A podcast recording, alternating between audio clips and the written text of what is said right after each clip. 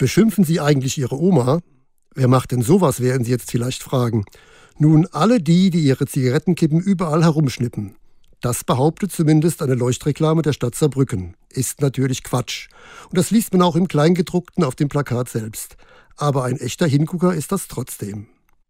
Ich finde ein tolles Plakat und es hätte mich fast zum Lachen gebracht, wenn es nicht so todernst wäre. Kippen in der Landschaft sehen nicht nur scheiße aus, so steht es übrigens auch im Kleingedruckten, sondern sind geradezu tödlich. Jeder sollte längst wissen, dass in Zigarettenkippen jede Menge Giftstoffe zu finden sind. Achtlos in die Gegend geschnippt, vergiften sie unser, ja unser aller Grundwasser. So nebenbei richten sie auch große Schäden in den Kläranlagen an. Wer unsere Erde nur für eine Laune des kosmischen Zufalls hält, für den wird das Folgende jetzt kaum zu verstehen sein.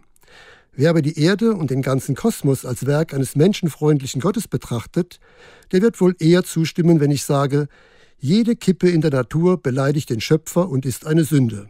Altmodisches Wort, ich weiß, aber es sollte wieder in Mode kommen, zumindest wenn es um Kippen und Abfall in der Natur geht. Warum?